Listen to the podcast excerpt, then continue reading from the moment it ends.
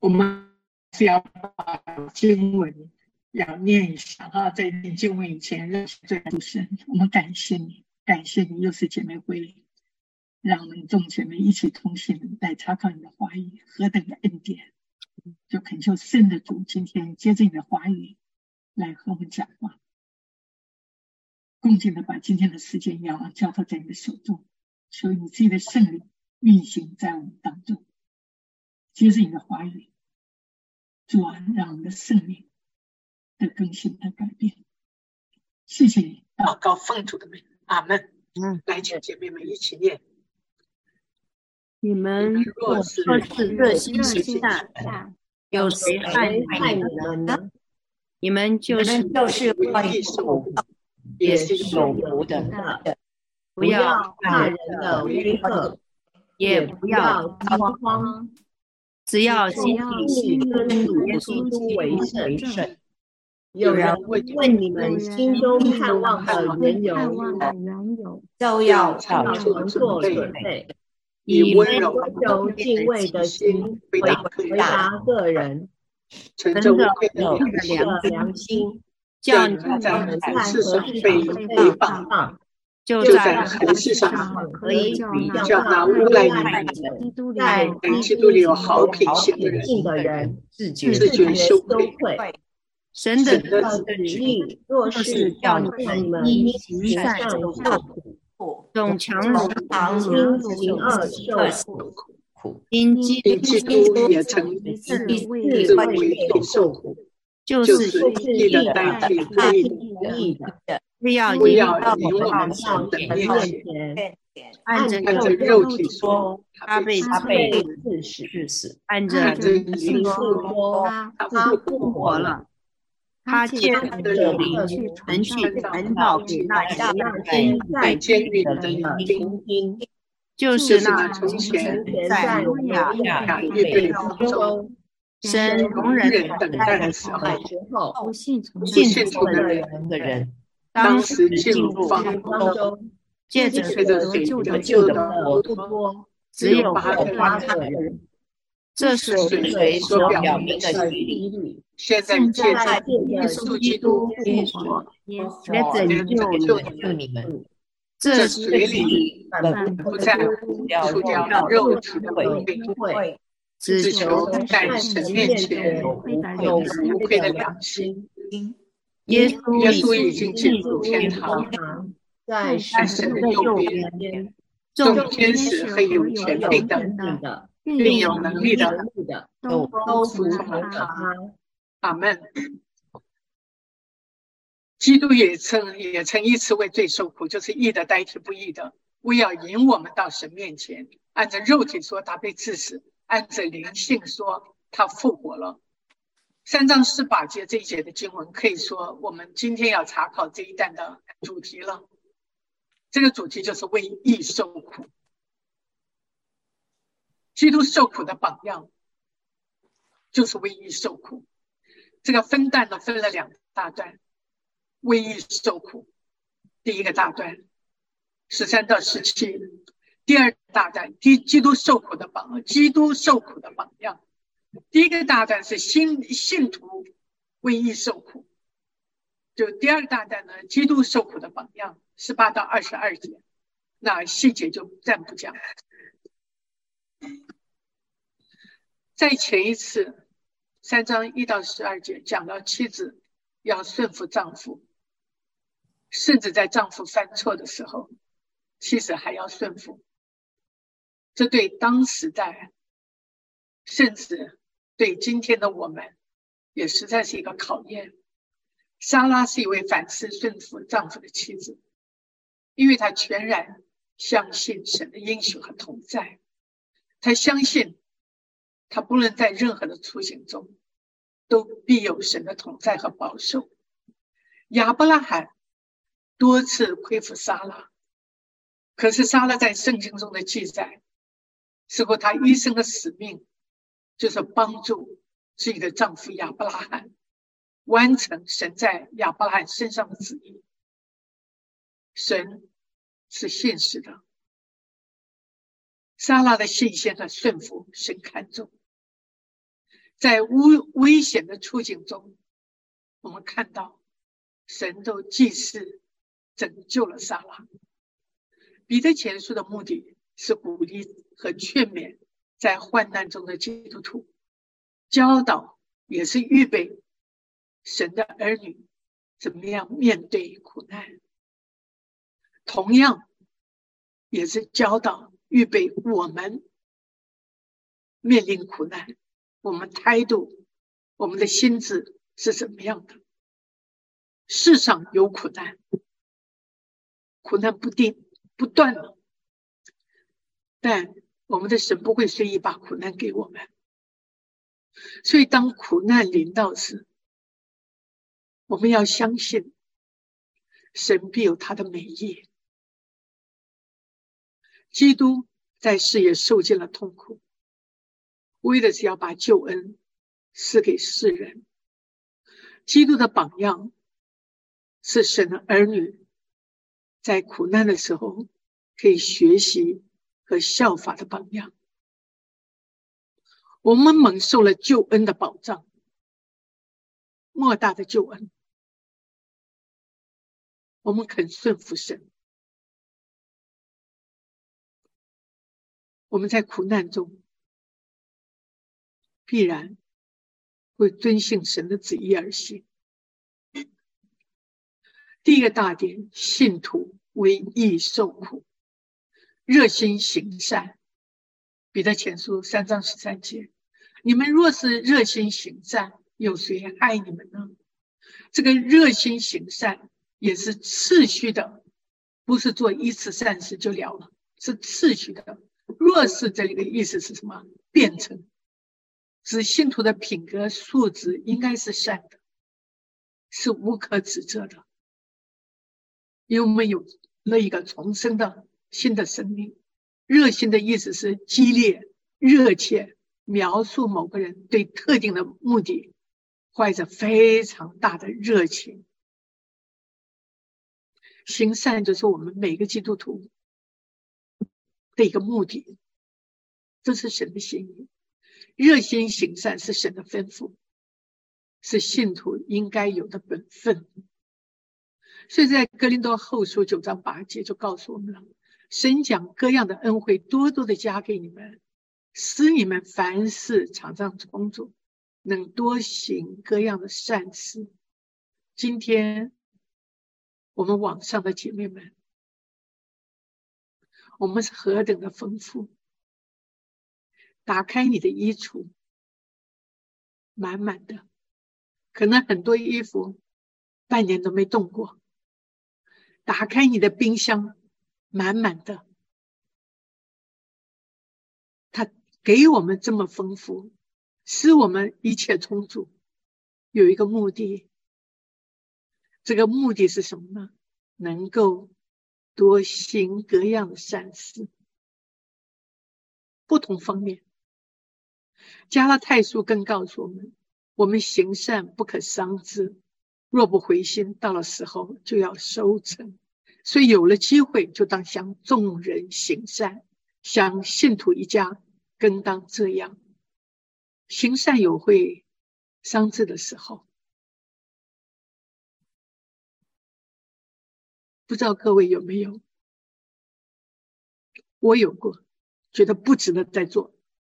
不值得再对对这这个人这么好，但这边他就教教导我们，我们要抓住每一个可以向人行善的机会，每一个可以可以向人行善的机会。有一次，圣灵感动我，要去探访一个人。那么强烈的感动，我也告诉阮长老，老师我要去探访某某人。但要出门的时候，突然又肉体软弱。我上一周不是才去看过他吗？就有没有去？没有想到我要探访的这位，两天后就被接主接去了。你们可以想象我心中的懊恼。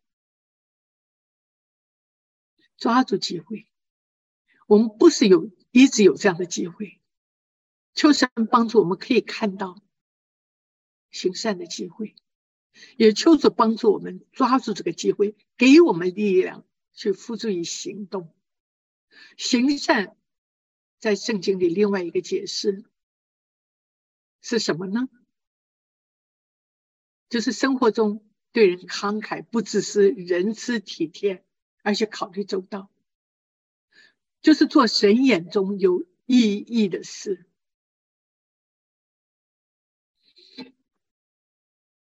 这边罗马书十三章三节，做官的原不是叫行善的惧怕。乃是叫作恶的惧怕。你愿意不惧怕掌权的吗？只要行善，就可以得他称赞。让我们看到，我们做神眼中有意义的事，甚至做官的，他会称赞你。多数的人，包括抵制基督教的。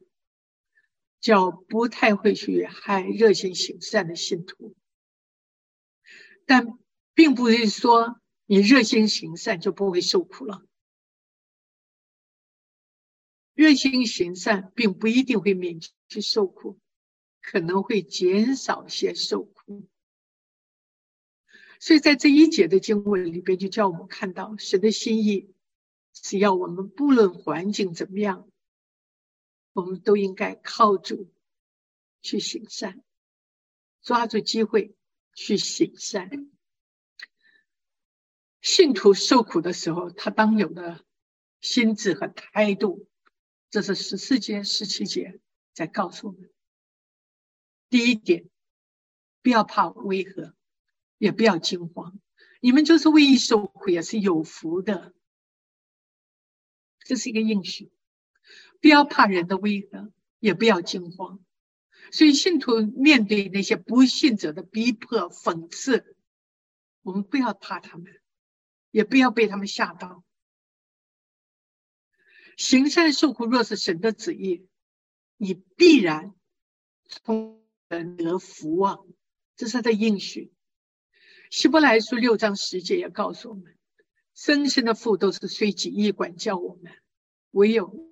万灵的父管教我们，是要我们得益处，是我们在他的圣洁上有份，得益处，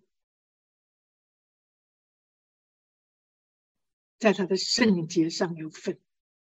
一个敬畏神、爱神的人，他必然会因为自己犯罪得罪神难过呀，而且他更会，因为他伤了主的心。痛苦。我们今天身为神的儿女，我们要学习，我们要效法基督受苦的榜样。后面我们可以再读到基督受苦是什么样的一个榜样。雅各和约翰也认同受苦蒙福啊。耶稣热心行善的结果怎么样呢？遭遇世人的逼迫，甚至被杀呀。雅各怎么说？我们的弟兄们，你在百般的试炼中，都要以为大喜乐；百般的试炼，都要以为大喜乐。为什么？你们的信心经过试验，就生忍耐呀、啊。试炼考验我们的信心。当试炼临到的时候，你还能够为真理稳稳站得住吗？在逼迫的当中，看到有人就不认主了，看到有人宁可死，也承认他是他的主。马太福音五章十到十二节，为义受逼迫的人有福了，再一次应许，天国是他们的。人若因我的名辱骂你们、逼迫你们、捏造各样坏话毁谤你们，你们就有福了，应当欢喜快乐，因为你们在天上的赏赐是大的。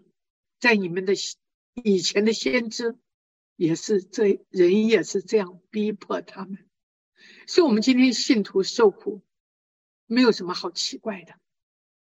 以前的先知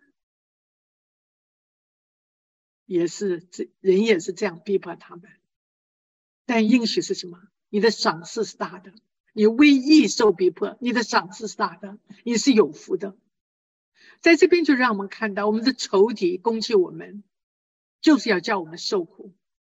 但神不会允许仇敌超越他所定的界限，因为那些因为热心行善而受苦的人，在苦难中，神同在；在苦难中，他会经历神的作为和神的赐福，他的信心更坚定，他他对神的认识更深入。罗马书八章二十八节。万事都会想效力，叫爱神的人得益处，就是按他旨意被造的人。万事会想效力，叫爱神的人得益处。怕的是我们忽冷忽热，爱神不够。求主耶稣的爱浇灌激励我们，让我们爱他更多。苦难的两类。第一类生老病死，精神上的压力，各种的痛苦，因为世人都犯了罪，而罪的公价就是死，也就是苦难，生老病死。第二类是因为信耶稣受到逼迫，后被人讥讽为崇洋迷信。我听了太多个真实的见证，曾立芳老牧师当年信耶稣。就被家，被妈妈赶出家门。他是妈妈很爱的一个儿子，但因着他信耶稣，被赶出去了。那时候还才十六七岁呀、啊，从此离开家了。诸多位有这样的情况，甚至在姐妹当中也有。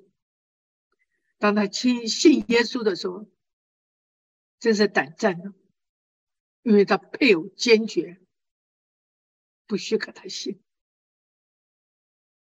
他最终还是顺服神的感动，接受了主，受了洗。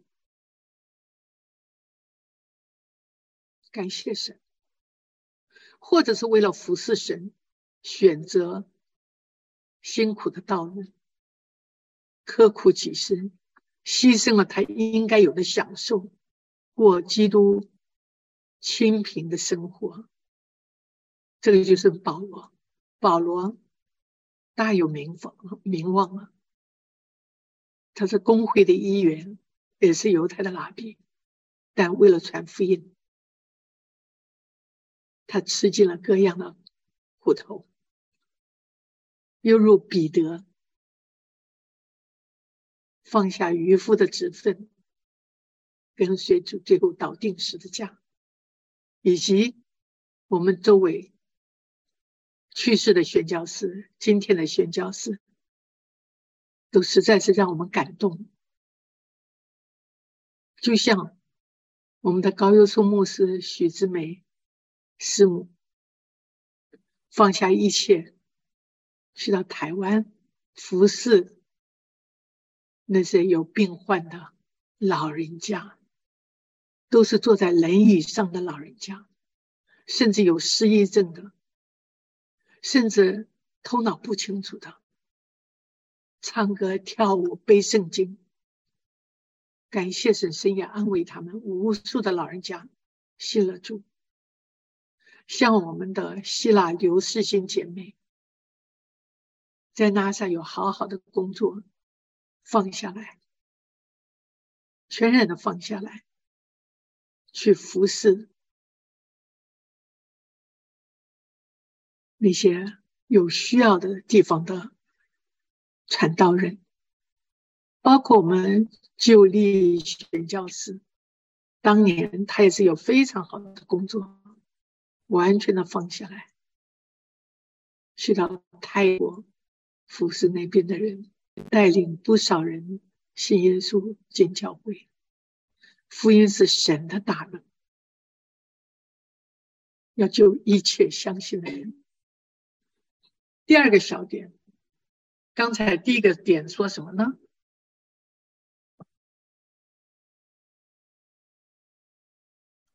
还记不记得第一个点是什么呢？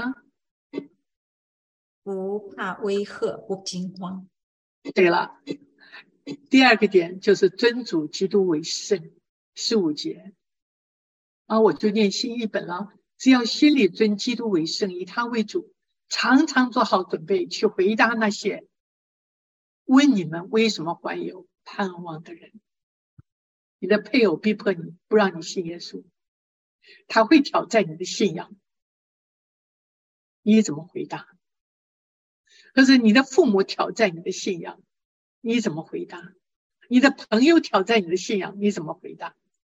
这边就告诉我们，尊主基督为圣，不只是外表，而是从心里的。甚至在为信仰受苦的时候，你仍然尊他为圣。圣就是分别归耶和华。把耶和华和其他的神分辨出来，只有单单的敬拜他，承认他的主权和他的尊贵，顺服他的教导、管理和带领。基督徒若心里尊主基督为圣，对信徒来说，生命中最宝贵的就是他和主基基督之间的关系。这种的关系是世上任何事物。也不能取代，可以标被夺取的。我们，你我姐妹们，我们有没有尊主基督为圣？我们是志在外表呢？我们内心是如何呢？我们是指在明处，在暗处的时候是如何呢？在受苦的时候。我们是不是还可以尊他为圣呢？顺服他的带领，顺服他的管管教，顺服他在神话语的教导呢？有人问你心中盼望的缘由，盼望的缘由，在这个地方就是讲到福音，福音在这个地方。成为信徒心中盼望的缘由，盼望与基督徒的信心是同一致，因为信徒以耶稣基督为主和救主，就是期望脱离地狱，进入永恒的荣耀。当不信主的人提出问题时，信徒你我对于盼望的辩护需要坚定不移，而且不能妥协。同时呢。我们又要以温柔敬畏的心来传达，所以信徒讲到自己得救的时候，应该能够提出来理性的说明，而且一切的说明都以盼望为焦点。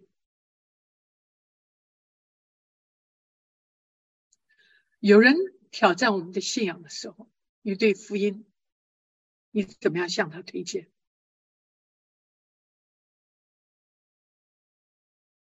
我以前在和阮长老传福音的时候，我就和他说：“你一定要信的，你知不知道？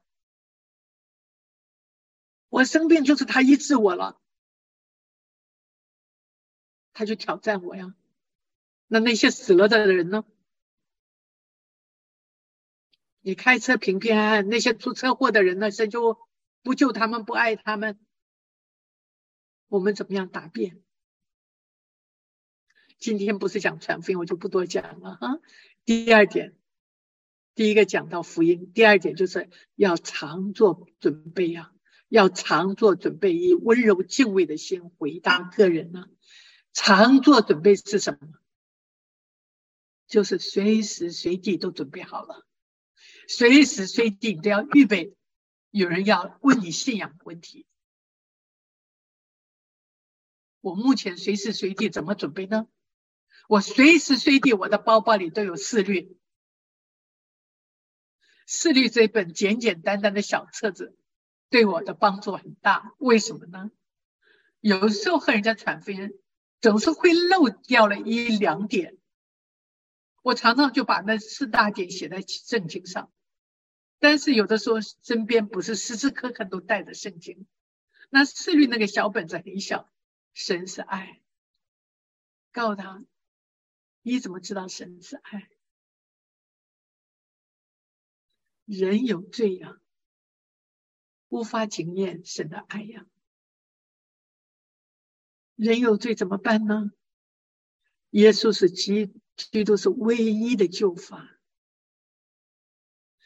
他与我们有什么关系呢？我只要打开我的心，接受他到我的心中做救主，我就得救，成为他的儿女。就这么四点：神是爱，人有罪，耶稣基督是唯一的救法。承认自己的罪，打开心门，接受他，感谢神，感谢神。也可能是因为太简单，很多人听了不信，但是这是圣灵的工作。我可以和各位讲，多少时候我一边在说这几点，一边心里祷告。最后，你愿意和我一起做一个接受主的祷告吗？多数的人，多次的机会，对方就和我一起做接受主的祷告。当有的人的眼泪流在我手上的时候，哎呀，我神真是安慰我、感动我。神呐、啊，你是又真又活的神，你是愿万人得救，不愿一个人承认的神。姐妹们，教会有很多的福音单张，都小小的。若是你有皮包，就拿几本摆在皮包里。神给我们诸多的机会，求神给我们智慧，抓住机会；求神给我们胆量，利用这个机会把福音传出去。他信不信主不在我，在神。我尽我的本分，温柔敬畏的心回答个人。温柔是指温和，我漏掉一个和，和谦逊。温柔不是软弱的意思，更不是强势或盛气凌人。虽然我有传福音多年的经历，但是在不久前，我上次有曾经提到了一下。一个年轻人来到我们同心团契，因为他是第一次来，我在和他阮长老在和他传福音的时候，我就觉得这个人真是太骄傲了。我说你的问题就是太骄傲了。周围的弟兄都愣住了，没有想到我单刀直入的这讲，当时还挺得意的。后来隔了一个星期，圣灵也光照我，也责备我，要不要强势啊？还是用温和的态度，敬畏，这、就是一个敬畏神的心。因此，我们敬畏神，我们合一有理的态度来回答别人的疑问。在这边回答两个字很特别呀、啊，它是辩护和呼叫，通常是指在法庭上进行正式的答辩。所以基督徒有时候需要为信仰辩护。当人提出疑问的时候，我怎么做？当我向人传福音的时候。我是应该怎么样传？所以敬畏温柔的心是信徒传福音的时候一个该有的态度。当我们向人传福音，应该以谦和、爱心的态度来介绍。受苦也给我们基督徒传福音做见证的一个好机会，也坚定我们自己的信仰。再一点就是存着无愧的良心，存着无愧的良心，在你们叫你们在何事上被回谤，就在何事上可以叫那诬赖你们在基督里有好品行的人自觉羞愧呀、啊。良心的功能是神似的，能责备和原谅自己。所以罗马书二章十四节，没有律法的外邦人顺着本性，信律法成事。他们虽然没有律法，自己就是自己的律法。没有神律法的人，也有内在的道德之觉来分辨是非。所以，信徒在苦难中享受神恩典的另外一个必要条件，就是要有清洁的良心。良心是神放在人心里担任定罪和肯定的工具，会指控我们或是原谅我们。但是，由于人性都受到罪的影响，导致人判断行为的标准和良心的功能都被罪影响了。良心是会被污染，它不是神的声音，也不是神的律法。良心不一定是正确，所以良心不能作为一个人行为的标准。原谅良心原谅某人某件事，神未必原谅。最后的审判之死于神。所以哥林多前书保罗在四章二到五节说：“我自己都不论断我自己，判断我的乃是主。时候没到，什么都不要论断，只等主来。他要造出暗中的隐情，显明人心的意念。那个时候，个人要从神那里得着称赞。我们都不敢夸口。”到我们见主面的时候，主会说什么？基督徒的行行为若能无愧于良心，生活中有好品行，就可以面对那些不信的人的毁谤和批评。良心若不自责，我可以向神坦然无惧。所以，基督徒生命的见证，就是我们信仰最佳的辩护。他看到你的不一样了，你以前是怎么样子，他认识你；你这个人信了耶稣，现在是什么样子，他会觉得奇怪。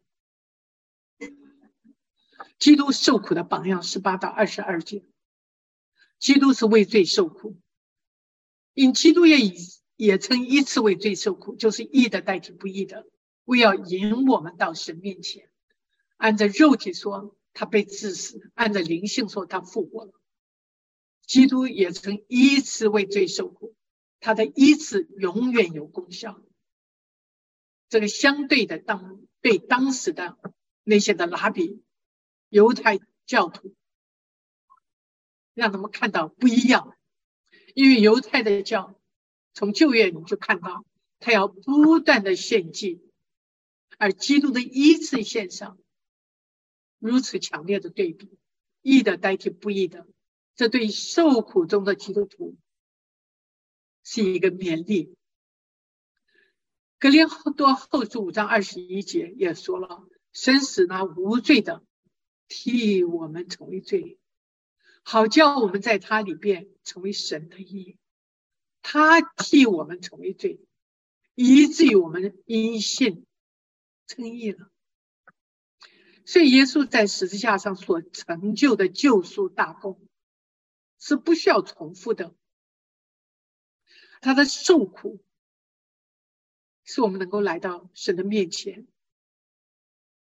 基督就是我们的赎罪祭，基督是一次为罪死，为了我们的罪，定死在十字架上，以至于我们可以从最终得释放，以至于我们今天可以。坦然无惧的来到神的面前，是他把我们和神之间的关系打通了。所以，第马罗马书六章十节说什么呢？他死是像罪死了，只有一次；他活是像神活着。再出一章十节，基督父神的旨意为我们的罪舍己，要救我们脱离这罪恶的时代。约翰一书二章二节，他为我们的罪做了挽回祭，不单是为了我们的罪，也是为普天下人的罪。在这三节圣经里边，让我们看，他像罪死只是一次，他像神，他活是像神活着。让我们知道，他死，他复活，他不是死了就了了，他复活了。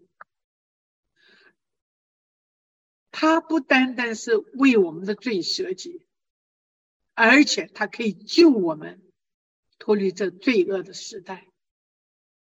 他不单单是我为我们为你我的罪，他也是为普天下人的罪。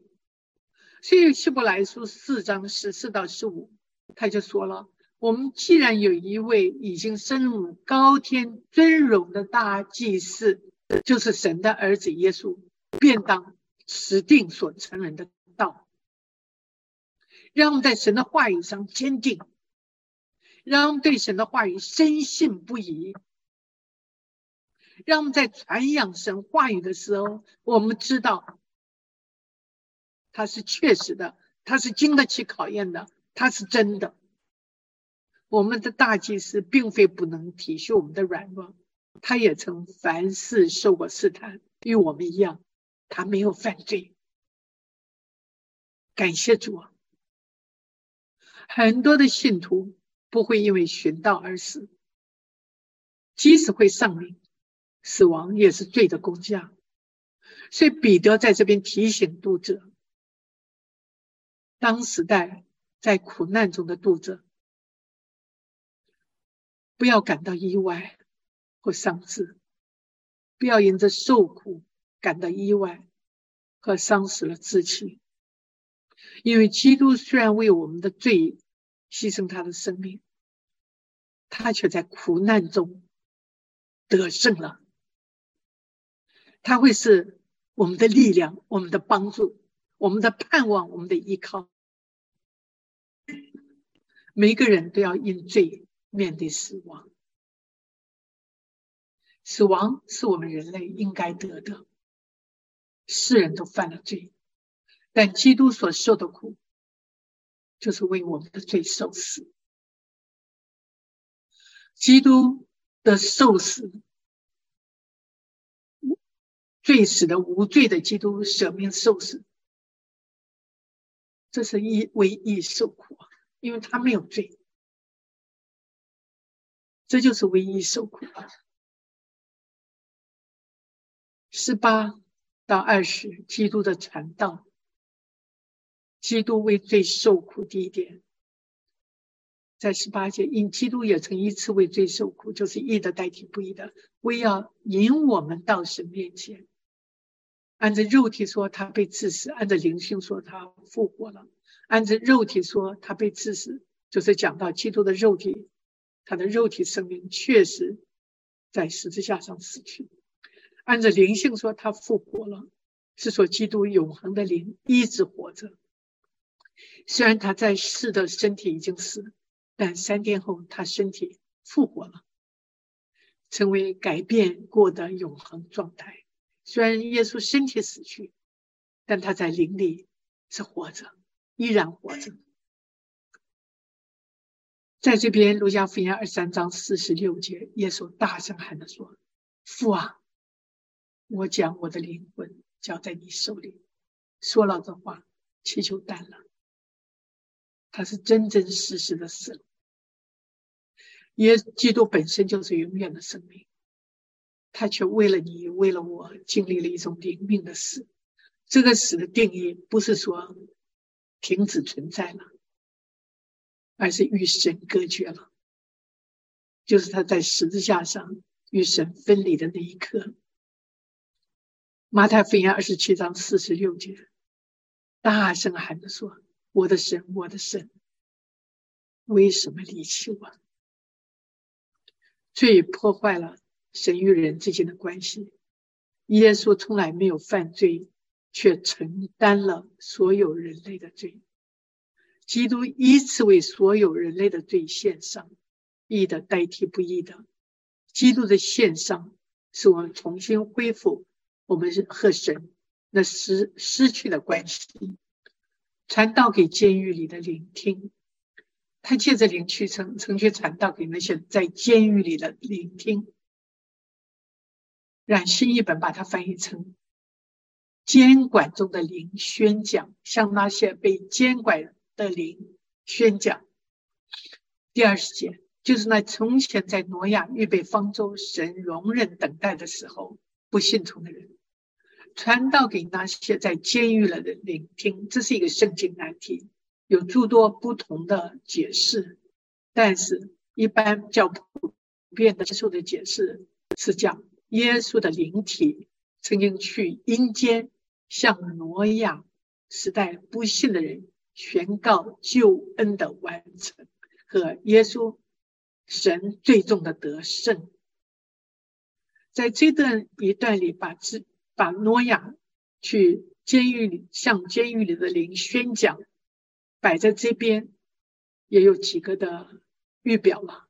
因为挪亚的预表在那个时代，挪亚按神的旨意预备方舟，以致挪亚一家八口在洪水中得蒙拯救，基于挪亚的顺服建造方舟，不至于。被洪水所灭，这个是象征人借着洗礼得救。洪水的意义代表审判，基督的死替我们承担了神应给我们的审判。同样，我们借着洗礼与基督一同接受了审判，我们与基督一同复活，脱离了神的审判。在基督里，我们成为新造的人。彼得的读者所处的环境与挪亚时代的类似啊，挪亚与他的家人只是八个人，被当时代那些含有敌意的不幸者所包围。彼得的读者所处的环境也正如挪亚的时代。第二点，挪亚是希尔时代中的艺人。彼得也要求他的不信的人中做一人。诺亚大胆向周围的人做见证，彼得也鼓励他的读者向周围的人做见证，亲冤受苦，为的是领人归主。诺亚意识到审判很快要临到那个时代，彼得则提醒当时代的读者。神的审判必然临到，万物的结局已尽。这边也让我们想到挪亚的时代、彼得的时代和我们先进的时代，不都是一样吗？我们先进的时代也是周围太多不幸的人，太多讽讽刺、嘲讽、批评神儿女的。诺亚的时代和彼得的时代，诺亚是个艺人，彼得也是当时代的艺人，他的读者因信称义，我们岂不也是吗？当时代的人，彼得鼓励他们向周围的做人做见证。我们今天蒙了主恩，我们岂不更应该？也向周围的做人做见证，哪怕就是受苦，我们愿意付上这样的代价，令人信主。主来的日子近了，他的话不会落空，但周围还有这么多人不信，求神感动我们。求神给我们机会，给我们胆量，能跨一步出去，向我们周围的人做见证。我一直在为我们住家附近的几家人没信的祷告，祷告了好一段时间了，还没有真正的跨出去和他们做见证。我求神给我。这种的胆量，这种的机会，我相信在你的附近也是有很多迷信的。我们彼此带到基督的救恩。当时进入方舟，借着谁得救的不多，只有八个人。说表你们的心里，现在借着耶稣基督复活，也拯救你们。这洗礼本不在乎除掉肉体污，只求在神面前有无愧的良心。在新译本说，这水表这水域表的洗礼，现在也拯救你们，不是出去肉体的污秽，而是基督借着耶稣基督的复活，向神许愿，长存清洁的良心。洗礼的意义，恢复神当初所赐的良心，乃是强调水洗所象征的圣灵的洗。当信徒受洗时，见证他们已经与基督同埋同复活，有了新的生命。罗马书六章三到四节，借着洗礼，归入和他一同埋葬，原是叫我们一举一动有新生的意识，像基督借着福的荣耀从死里复活一样。这也是彼得要迫切的向他的犹太读者保证：基督的徒的洗礼，不单是仪式上的洁净，而是内里生命的改变，以致对神。可以有无愧的良心作为外表的记号，那改变就是一个新的生命。借着他圣洁的新生命，被栽种一个被基督的宝血洗净的心灵。第二点，求神前有无愧的良心。这犀利不在乎除掉肉体的污秽，只在求在神面前有无愧的良心。这个求是许愿的意思。复活的主的恩典洁净了我们，以至于使我们向这位复活的主许愿，要保持一个无愧的良心，也是仰望这位复活的主，恳求他加力量，使我们能持守住我们向他所许的愿。我们常常有许愿哦，我们有没有持守住呢？在这边就告诉我们，恳求加他力量。使他能持守住他所许的愿，这一切都是借着耶稣基督的复活、耶稣的受苦带来的胜利，改变了我们的生命。我们能够如此向神求，如此向神祷告，使我们的生命不再一样了。基督的崇高最后一节，耶稣已经进入天堂，在神的右边。众天使和有权柄的，并有能力的，都服从了他。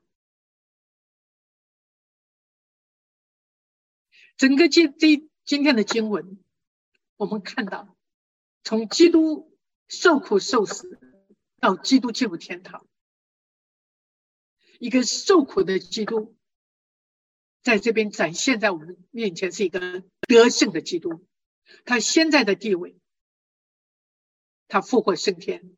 而且坐在神的右边，右边所代表的是最崇高的位置。希伯来书一章三节，它是神荣耀所发的光辉，是神本体的经真相，参与他全灵的命令，脱出万有，他洗净了人的罪，就坐在高天之大者的右边。受苦的基督成了得胜的基督。基督在复活以后升到天上，坐在神的右边，连天使有权柄的、有能力的都服从了他。也就是说，天下、地下一切都在基督的管理之下，在人与神之间，他开辟了一个新的关系，也借着他的复活，他克服了死亡，连天使、魔鬼也附在他的脚下。他更分享神本身的能力与神的帮助。现在的基督，他基督现在的工作，他成为天上的大祭司，不断的在为我们代求。希伯来书七章二十五节，凡靠着他进到神面前的人，他都能拯救他们到底，因为他是长远活着替他们祈求。四章十六节。所以，我们只管坦然无惧的来到施恩宝座前，不要求连续蒙恩惠，做我们随时的帮助。所以，我们作为神的儿女，我们应该心存感激啊！为什么呢？罗马书五章六节就告诉我们：我们还软弱的时候，基督就按所定的日期为罪人死。有谁肯为罪人死？基督。为我们这些罪人死，神的大能使基督从所受的逼迫中完全的得胜。我们确信，他也必会从我们所受的逼迫中成就同样的事。若你是今天为信仰受逼迫，他是得胜的基督，他必在你的身上成就同样的事。所以，信徒遭到冤出的苦难的时候，不要单单仰望，不单要仰望基督作为得胜的榜样，更要与他共享他的胜利。格林德后书二章十四节作为我们的总结，感谢神，常率领我们在基督里夸胜，并借着我们在各处宣扬那因因使基督而有的香气。感谢神，他率领我们在基督里夸胜，他要借着我们在各处、在家里、在教会里、在朋友当中。去宣扬，因着我们认识基督而有的香气。你周围的人有没有闻到从基督来的香气呢？你周围的人有没有认为你是一个基督徒呢？我们一起祷告，父啊我们再次为你的话语向你献上感谢，为我们受苦的基督完全得胜，成为一个得胜的基督；为我们受苦的基督，就是我们在受苦时的榜样。你必然也会在受苦的时候与我们同在，加我们力量。让我们胜过这一切的苦难，与你与我们同在。你率领我们，在各样的处境中得胜，嗯因为你是复活的主，你是把这样盼望给我们的，我们感谢你。所以，我们不论在什么样的处境中，我们可以坦然无惧的。来到你的面前，用一个做我们随时的帮助。谢谢主耶稣，祷告奉主的名，阿门。我把时间交给诗慧。